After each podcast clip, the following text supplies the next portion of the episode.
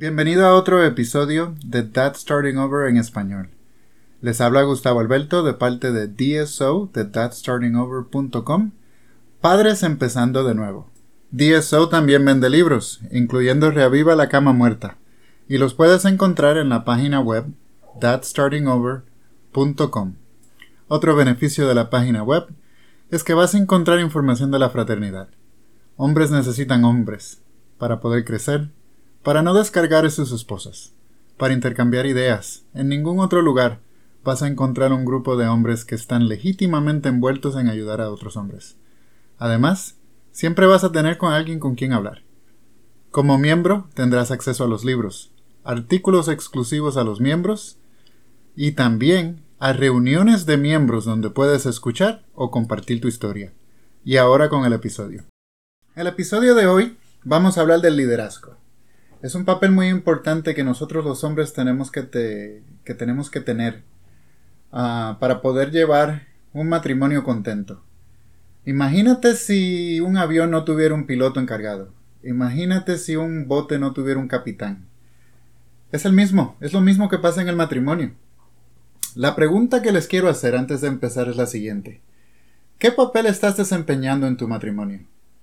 No puedes ser pasivo con esta pregunta, porque es muy importante, y la respuesta puede cambiar de un momento a otro. Nosotros como hombres y como esposos tenemos muchos papeles que tenemos que llenar. Solo estás cumpliendo uno a la vez, y tu esposa te va a tratar en relación con el papel que estés desempeñando. Si estás necesitado y dejas que ella te guíe, estás siendo su hijo y ella te tratará de esa manera. Si eres hablador y te desahogas, estás siendo su amigo y ella te tratará de esa manera. Si eres masculino y coqueto, estás siendo su amante y ella te va a tratar de esa manera. Su esposa se cansa de que sus amigas se quejen y le impongan sus problemas en ella. Se cansa de dar siempre por los niños y por cuidar por otras personas. Si constantemente estás encima de ella, te quejas con ella, le pides aprobación y tratas de complacerla, ella pensará en ti como un niño o un amigo molesto. Demasiadas cosas en nuestra, en nuestra cultura hacen que los hombres sean los mejores amigos de sus esposas. Nos dicen que en una, una relación saludable y es lo que las mujeres necesitan. Ama incondicionalmente, derrama todos tus pensamientos y emociones y aprecia sus defectos. Un buen esposo no, que, no quisiera cambiarle ninguno de sus defectos. Desafortunadamente, eso siempre da como resultado matrimonio sin amantes. Su esposo, que se esfuerza tanto por desempeñar ese papel de mejor amigo, no invierte nada en ser un amante. Años más tarde, sus, sus interacciones diarias consisten en que ella se, se queje de su, de su día durante varias horas, una ejecución resentida de una, de una lista de cosas que hacer, una conversación sobre los niños, y la relación amorosa muere porque nunca está viva. Necesito un hombre que sea siempre fuerte, que lleve una vida llena de emoción. Tienes que crear un poco de misterio para que ella siempre esté pensando en ti. Necesitas cotejar una confianza y aumentar la tensión hacia el sexo. Un escape de las relaciones amistosas de los niños. Ella no puede simplemente crear el deseo sexual de la nada debe construirse de la interacción y la seducción de un amante. La seducción es una acción, no solo exigir. Entonces, vamos a volver a la pregunta original. ¿Qué papel estás desempeñando en tu matrimonio? Para desempeñar el papel de amante, se requiere abandonar otros papeles que, que no te han dado nada. Para poder abandonar esos papeles, ¿Qué has tomado, ya por tu cuenta o porque han sido impuestos en ti. Tienes que cambiar. Nadie se inmuta cuando tienes que abandonar el papel de amante para ser el mejor amigo, pero de alguna manera parece incorrecto no ser activamente su amigo. No te estoy diciendo que dejes de serlo, te estoy diciendo que tienes que tener un balance diferente. Tienes que ser más amante que amigo. Pero Eso no es un trabajo. ¿Preferirías que ella fuera a buscar a otros amigos o otros amantes? Después del momento... Desde el momento en que la conociste hasta el momento en que no estén juntos, por la razón que sea. Tienes que ser más amante en tu relación que cualquier otro papel que tienes. ¿Cómo debe un esposo dirigir a su esposa? Uno de los problemas más grandes que muchas familias enfrentan hoy en día es la falta de liderazgo de parte del esposo. Algunos esposos no reconocen sus responsabilidades de su papel. Otros simple y sencillamente no saben cómo dirigir, mientras que otros se niegan a tomar el mando. Este problema surge en una y otra vez en las sesiones de asesoramiento de hombres. La mayoría de los hombres que asesoro no se dan cuenta de que muchos de los serios problemas en sus hogares son consecuencias directas de su falta de liderazgo. Es evidente que la falta de autoridad del esposo desencadena una serie de problemas matrimoniales, económicos e incluso dificultades en la crianza de los hijos.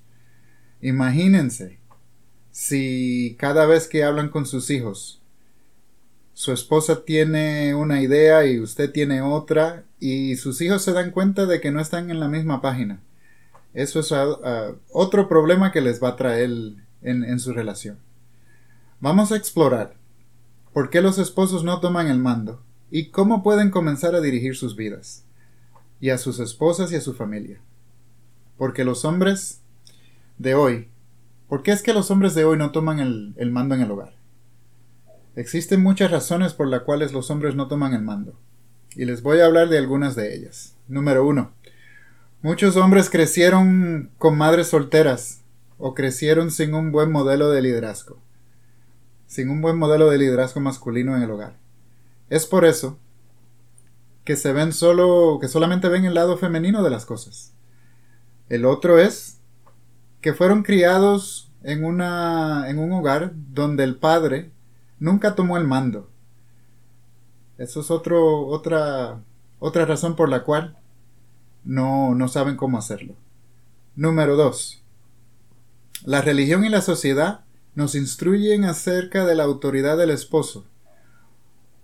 Es por eso, es otra razón por la cual temen tomar el, el mando y ser acusados de machistas. Además de eso, el poder del mercadeo y de las cosas que vemos en la televisión poco a poco nos lavan el, cerebro.